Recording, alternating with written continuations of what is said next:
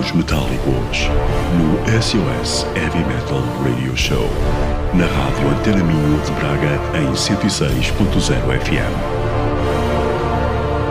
Noites de domingo para segunda, da uma às três da manhã. Disponível em podcast em caminhosmetálicos.com. Caminhos Metálicos, desde 1991, com Carlos Guimarães.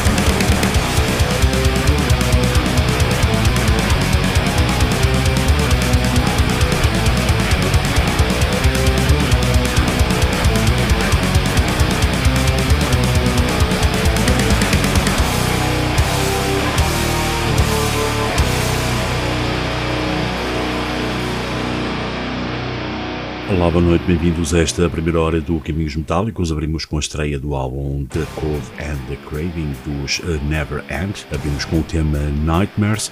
Já seguir mais uma para os Never Hand, uh, Scapegoats. Na segunda hora teremos o destaque entrevista aos uh, The Blind School.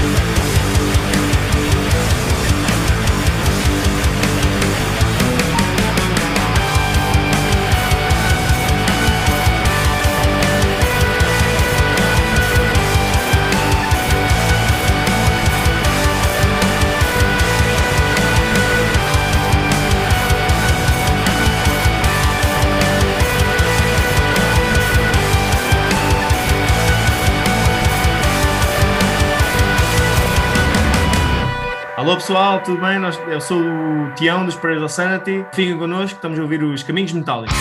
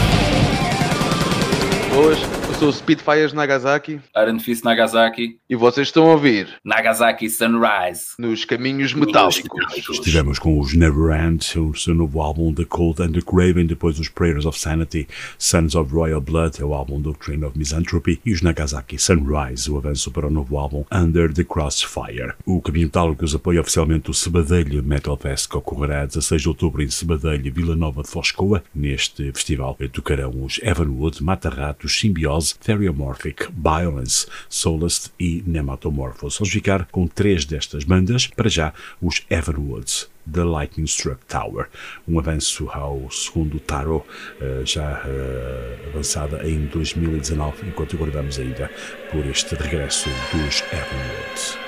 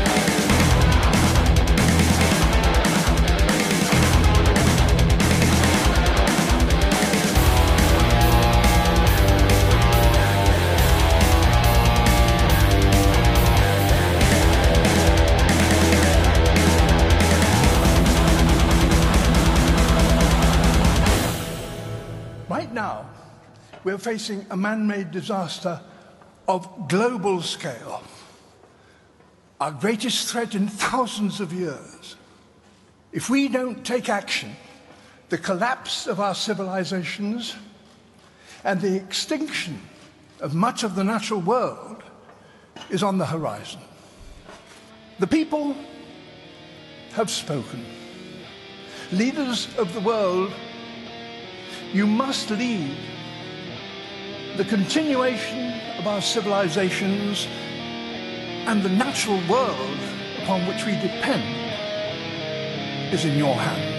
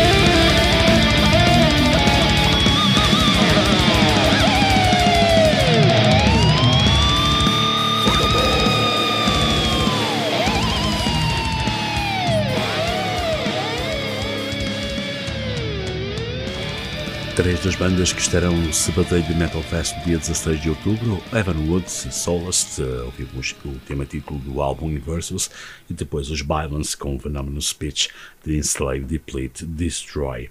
Não esqueçam, Sabadelho Metal Fest 16 de outubro, com o apoio de Caminhos Metálicos, tocarão o Shavenwood, Mata-Ratos, Symbiose, Stereomorphic, Bioness, Solast e Netmatomorphos e a entrada é livre. A Strike Tour está a organizar uh, também uh, excursões a partir do Porto. Vamos ficar com os Air Force, a banda de New Wave of British Heavy Metal. E porquê é que passam aqui? Porque o vocalista é português, é o uh, Flávio Lino. Vamos ficar com dois temas de Strike Hard, Fight e Don't Look in Her Eyes.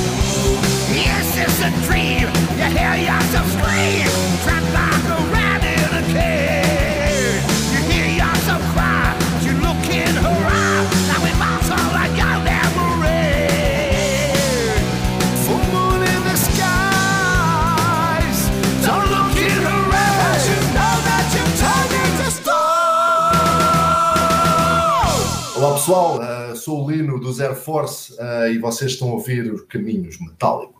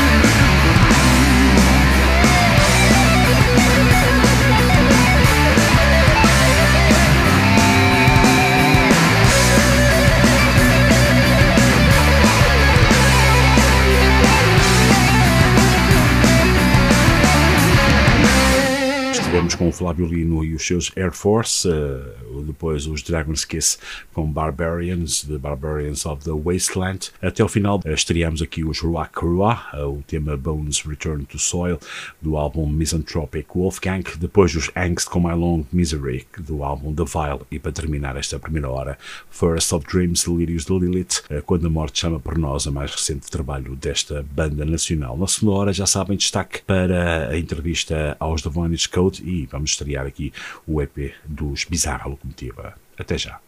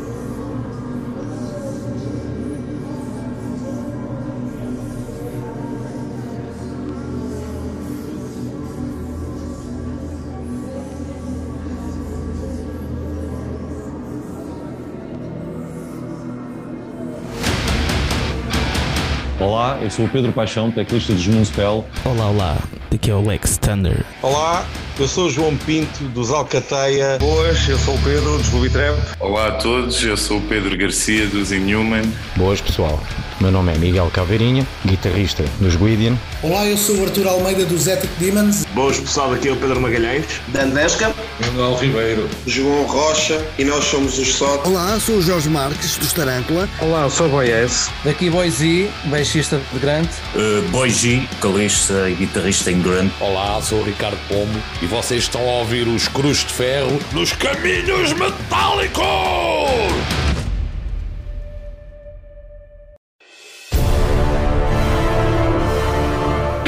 Caminhos Metálicos no SOS Heavy Metal Radio Show na rádio Antena Minho de Braga em 106.0 FM.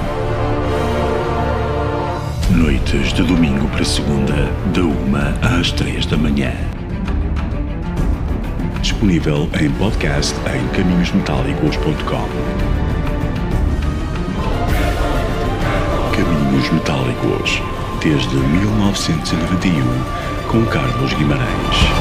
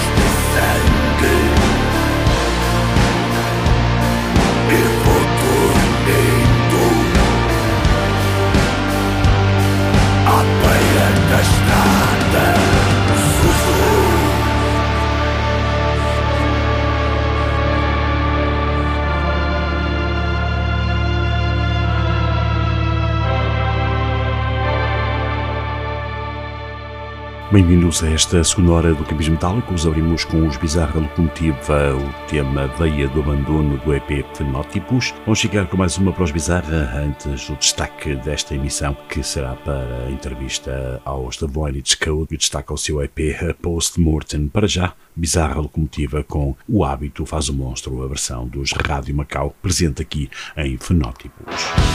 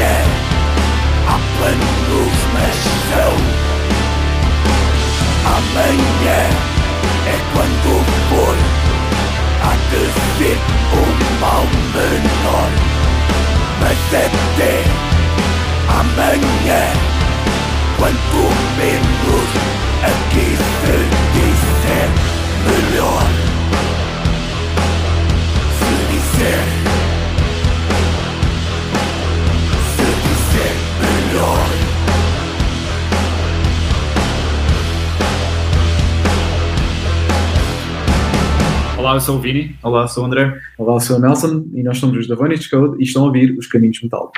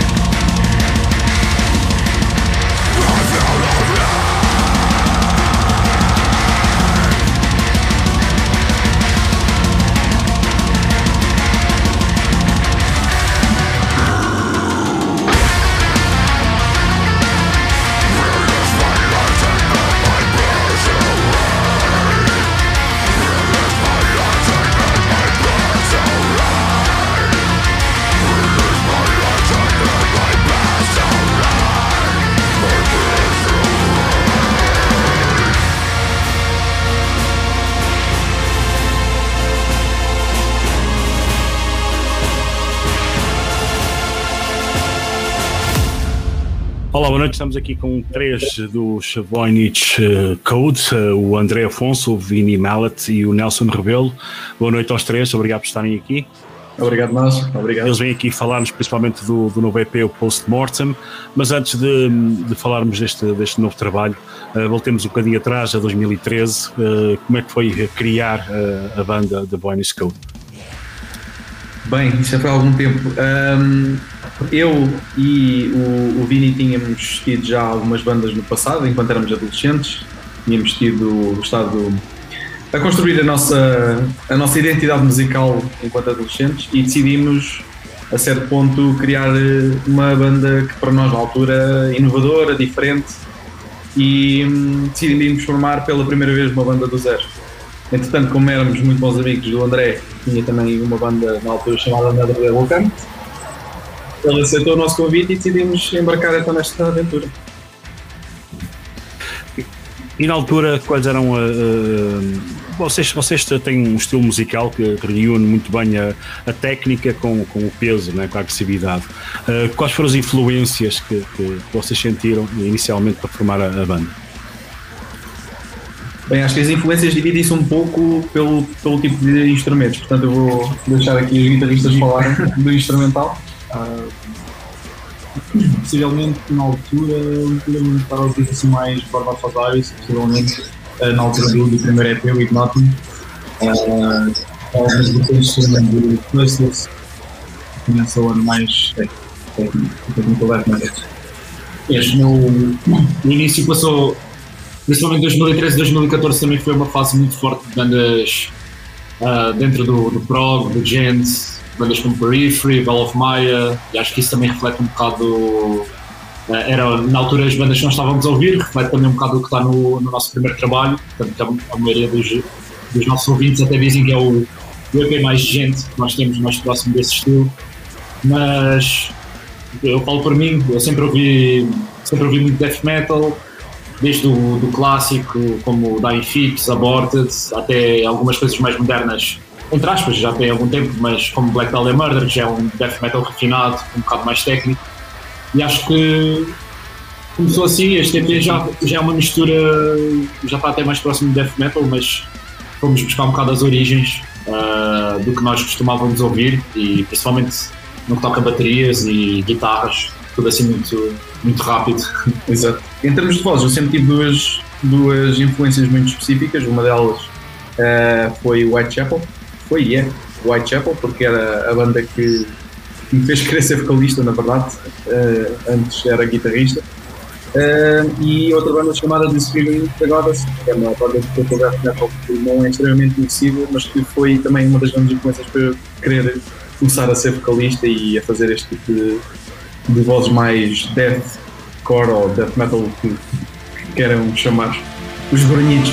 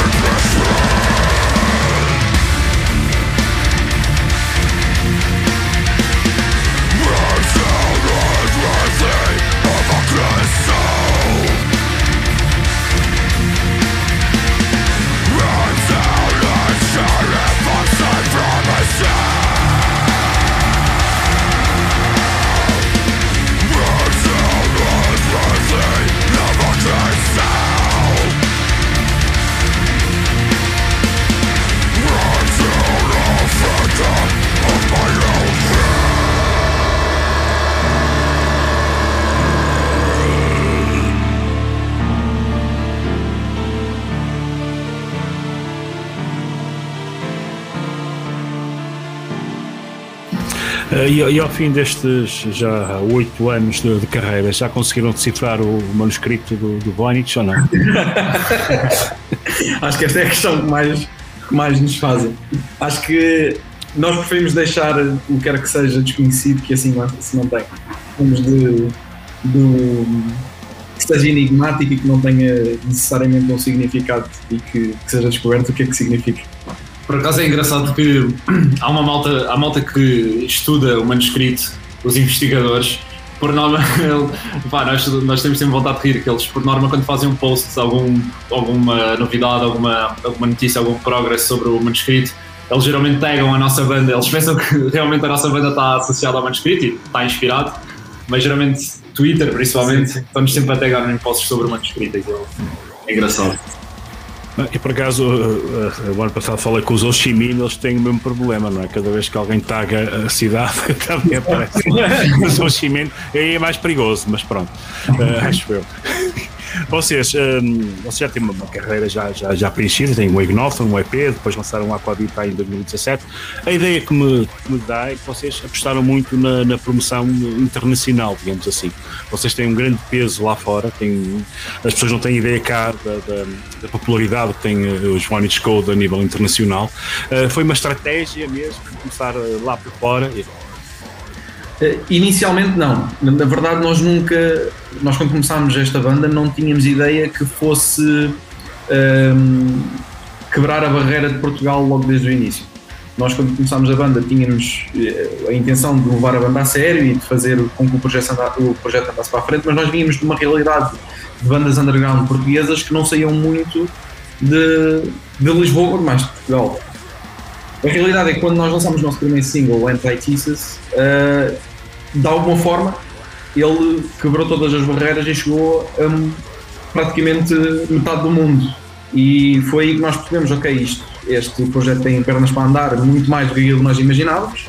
Não estávamos de todo à espera que tivesse essa aceitação internacional e o que fizemos foi pegar naquilo que tínhamos e tentar usufruir o máximo disso. Um, obviamente que gostávamos de ter mais público português, não tenho noção, obviamente estamos a falar também de coisas uh, de números diferentes, comparar, por exemplo, a população americana com o resto da Europa com Portugal, sendo um país pequeno também acaba por ser ingrato dizer que temos uma, uma fanbase pequena em Portugal, mas a realidade é que gostávamos de ter mais, mais, uma fanbase mais sólida em Portugal e gostávamos de ficar muito mais em Portugal do que na verdade estamos. Uh, e nós não apostamos 100% uh, só em divulgação da banda internacional, precisamente por isso, porque queremos também que em Portugal isso, isso se reveja. Temos mais concertos, mais interação com a malta portuguesa e temos mais fãs no nosso país de origem, que é, que é também um dos nossos objetivos. O único motivo pelo qual comunicamos mais é o facto de termos tido aceitação lá fora. E vocês acham que, facto de em Portugal não ter tido a projeção uh, devida e merecida uh, tem a ver um bocadinho com os gostos do, do, dos fãs portugueses? Gostam de coisas assim mais, mais vou dizer quadradas. Eu acho que poderá, poderá estar relacionado com isso, mas a, a, verdade é que nós quando começamos a quando começamos a banda e lançamos o primeiro EP, começamos a tocar cá por Portugal, grande parte do público que comparecia ao nosso concerto era, era malta muito bastante nova, dentro, entre os 17 aos 21, 22 anos. Ou seja, nós começamos a notar que esta onda toda da deathcore que começou há alguns anos atrás, trouxe uma geração nova e é uma geração que é diferente, por exemplo, de, do público. Da minha, por exemplo. é um público que, pá, quando for, vamos ver uma banda que tem algum, por exemplo, se vamos ao concerto de Cannibal Corpse ou um concerto de Dying que já são bandas de outra, de outra geração, nós já não vemos esse público novo, vemos um público, obviamente, com o mais velho. E acho que nós passamos um bocado por isso. Nós temos uma fanbase em Portugal e as nossas redes sociais até comprovam isso, mas acaba por ser ainda um público novo. Uh, Falta-nos chegar um bocado esse público mais velho. Se é que vamos chegar, podemos não chegar, até tudo, tudo depende, né? Uh, mas acho que o EP também, este EP, o Post Mortem, acaba por aproximar-nos um bocado mais uh, desse, desse público. Por isso é que eu até acho que temos tido algum feedback positivo cá, cá, em Portugal, de algumas pessoas que não nos conheciam ou que estão a descobrir agora e acho que está relacionado um bocado também pela, pela sonoridade. Vocês em 2017 lançaram o Aquavita e depois o single, o Cage of Innocence, em 2019. Um, depois apareceu uma coisa, tinham concertos, vários concertos marcados, tinham concertos na, na Holanda, em Israel, tinham o Riverstone, tinham vários, vários festivais uh, marcados. Entretanto, veio a pandemia. Como é que foi isso para vocês? O choque que foi? Bom, foi uma situação chata, obviamente, porque nós tínhamos, uh, nós tínhamos tirado o, o, ano de 2019, nós não chegamos a tocar muito, lançamos só o single uh, e 2020 ia ser o ano que nós íamos voltar a, a tocar bastante, com alguns sítios novos, como Israel, uh, alguns festivais também que ainda não tínhamos tocado, como esse da, na Holanda, o, o RE Metal Fest. Uh, e foi um bocado chato, mas ao mesmo tempo nós aproveitamos a situação do, de uma forma positiva, porque tínhamos ainda este álbum por, eh, por já, ele já estava, o EP já, estava, já tinha sido, já tínhamos começado a escrever, mas a pandemia acabou por nos dar algum tempo e nós focamos uh, precisamente só na música, ou seja, nós chegamos à conclusão que a pandemia ia ficar aqui durante um bom tempo não íamos ter nenhuma pressão, até porque somos uma banda, não temos label, não estamos assinados, ou seja, nós não temos nenhum, ninguém fora da banda que nos obriga a cumprir um prazo. O, e nós aproveitamos esse tempo todo para, para, escrever e acho que isso também ajudou um bocado no produto final, porque pela primeira vez nós estivemos exclusivamente a compor e sem pressas, com calma, a selecionar bem as músicas que queríamos, os riffs, uh, a rever as coisas com calma e antigamente tínhamos um bocado essa pressão. Uh, tinha sempre concertos a acontecer, também estávamos, uh, estávamos a trabalhar com o nosso antigo manager e, e pá, tínhamos prazos, a verdade também é que não, não podemos deixar muita música parada sem, sem lançar música, o que não é bom. Mas a pandemia tira, teve esse lado positivo, conseguimos mesmo focar no, no EP novo. Uhum. Mas vocês aproveitaram também para, para fazer uns festivais uh, online. Como é que foi essa experiência? Foi, foi diferente. Na verdade, acho que nenhuma banda estava habituada a fazer ou a dar concertos, entre aspas, num, num registro digital. Aliás, acho que a era digital nunca se revelou tão, tão útil como agora na, na pandemia. Um, honestamente, foi uma forma de manter a atividade da banda. Foi bom termos esses convites para podermos tocar em, em festivais digitais um, e foi uma forma de garantir que o nome do Vintage Code continuava a manter-se no mapa e que não era esquecido. Mas obviamente que nada, nada substitui colocar o pé no palco assim que se entra e que o concerto começa, aquela sensação, a interação com o público, nada substitui isso, nada. Foi bom para não sermos esquecidos e para continuarmos a atividade, mas nós precisamos tocar ao vivo. Acho que ninguém vive esta banda, nem nenhuma banda vive sem tocar ao vivo.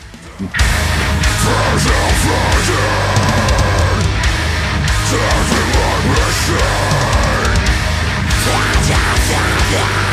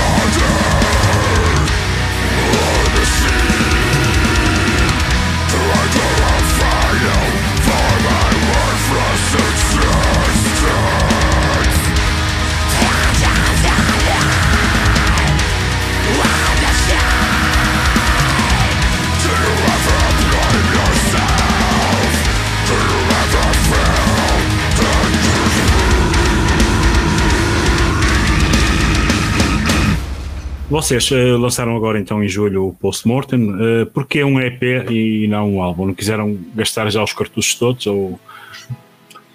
Uh, não, foi uma decisão, entre aspas, um bocado de, de última hora. Uh, nós olhámos para o conteúdo que tínhamos, tínhamos criado e nós queríamos que com este, com este novo lançamento que marcasse a diferença.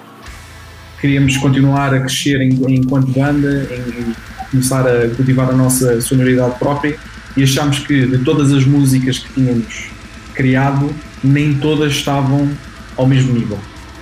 E achámos que era preferível criar um EP com menos músicas, mas que todas elas marcassem alguém e que tivesse ali um estilo novo vincado, do que lançar um álbum com mais músicas em que houvesse conteúdo uh, mais fraco, não é esse o termo que eu quero utilizar, mas mais fraco, um metade do álbum mais fraco e outra metade um, mais, mais forte. Então decidimos arriscar, foi uma decisão assim um bocado tomada à última hora e lançar um EP pelo simples facto de querer que todo o conteúdo fosse sólido e que toda a gente olhasse para aquele conteúdo uh, e dissesse ok, isto do início ao fim é bom, não há pontos fracos neste, neste lançamento.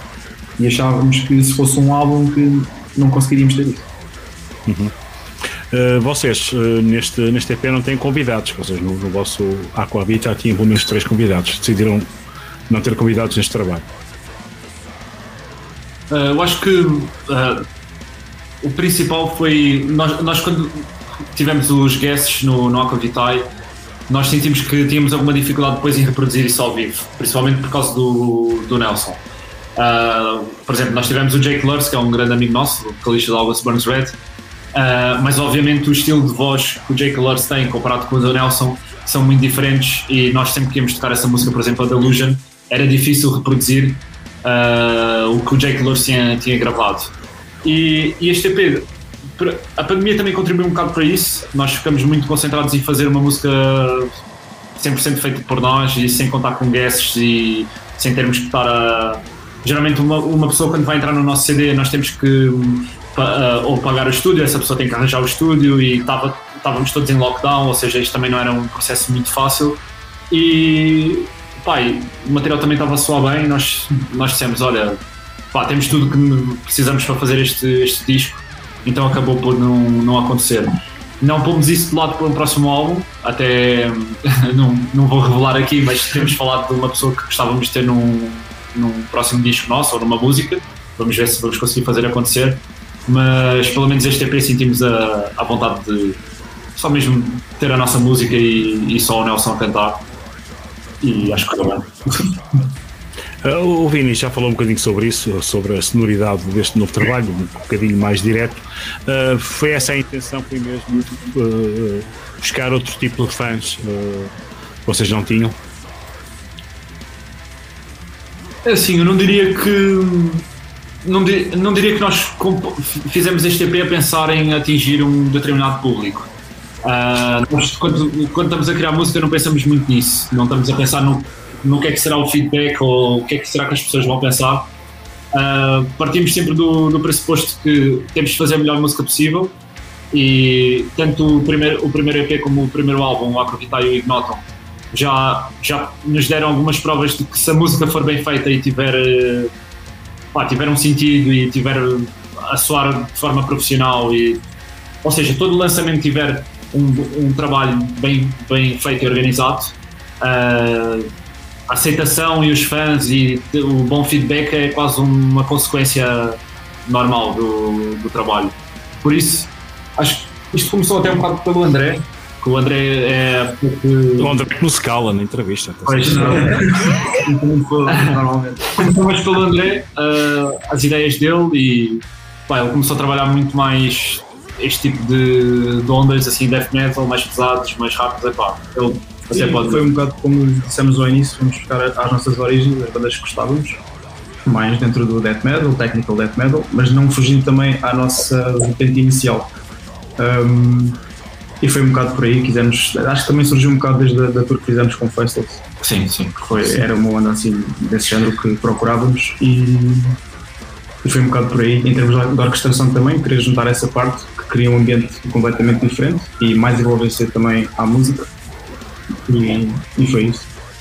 Exatamente, no fundo acho que, que todos quisemos evoluir um pouco individualmente e com o tempo que tivemos na estrada acabámos também por aperceber-nos que devíamos nos manter um bocadinho mais, mais dentro das nossas origens, bandas que ouvíamos em adolescentes, etc, bandas de total death metal, death metal, etc, e inevitavelmente foi um progresso natural e acabámos por criar um conteúdo diferente sem ser planeado, na verdade, simplesmente saiu e chegámos a, a questionar-nos será que isto terá impacto nos nossos fãs atuais não tanto nos novos fãs, para aí termos um, um, público novo, mas sim como é que será a aceitação dos nossos fãs atuais, porque isto sou ligeiramente diferente daquilo que estamos fazer.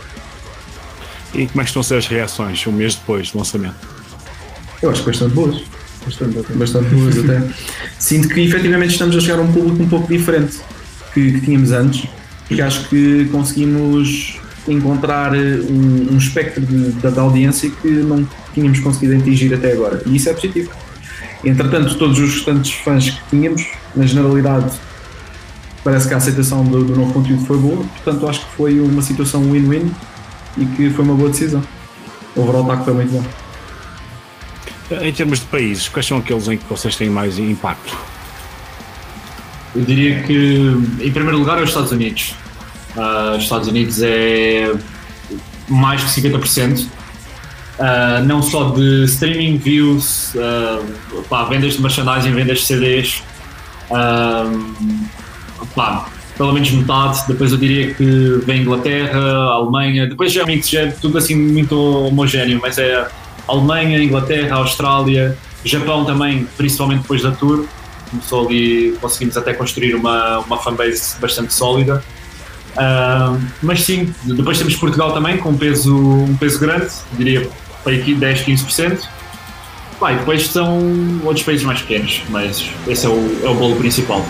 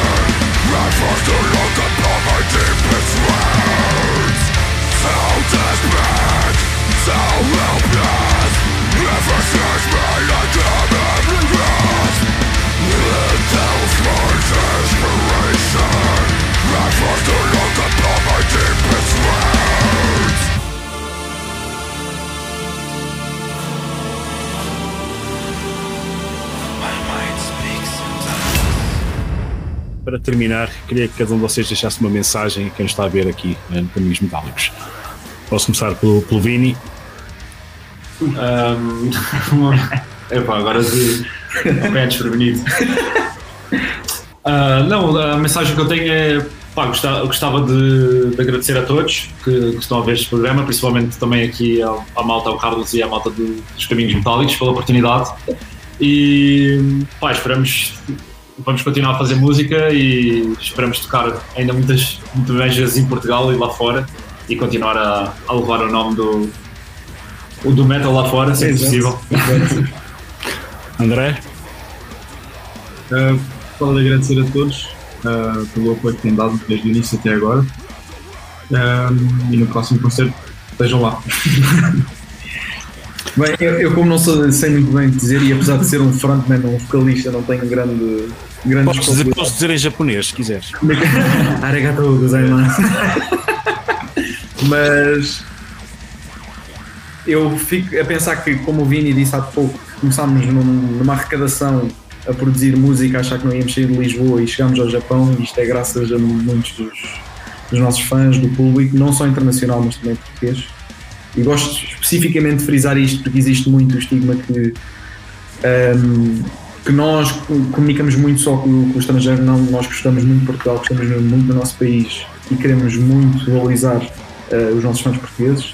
Portanto, acima de tudo, para todos os fãs, os fãs portugueses e aos caminhos metálicos, obrigado. Sério. Olá, eu sou o Vini. Olá, sou o André.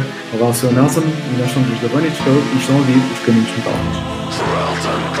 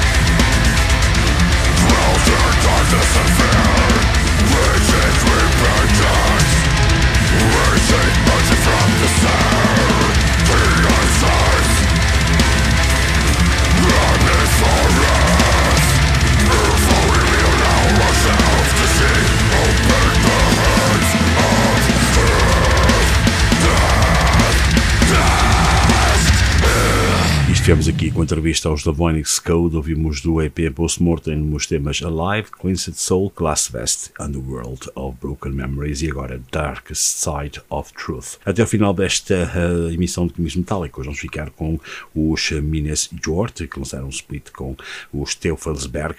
Vamos chegar com a malha Operóbio. Até ao final deste Caminhos Metálicos, voltamos para a semana com mais duas horas de heavy metal aqui na Telinha.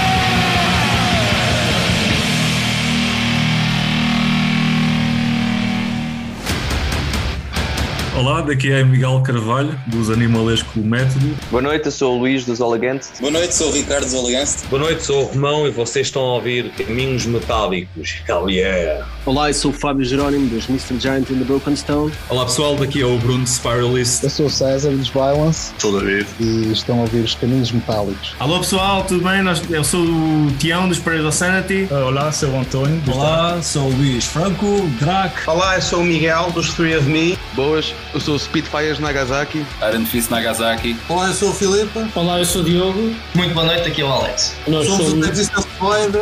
Olá, eu sou a Sofia, violinista e vocalista do Space Transition. Eu sou o Fernandes Municipal. Boas pessoal, daqui é António Neves, vocalista, guitarrista dos Infacatum. Olá, eu sou o Paulo Barros. Olá, eu sou o Vini. Olá, eu sou o André.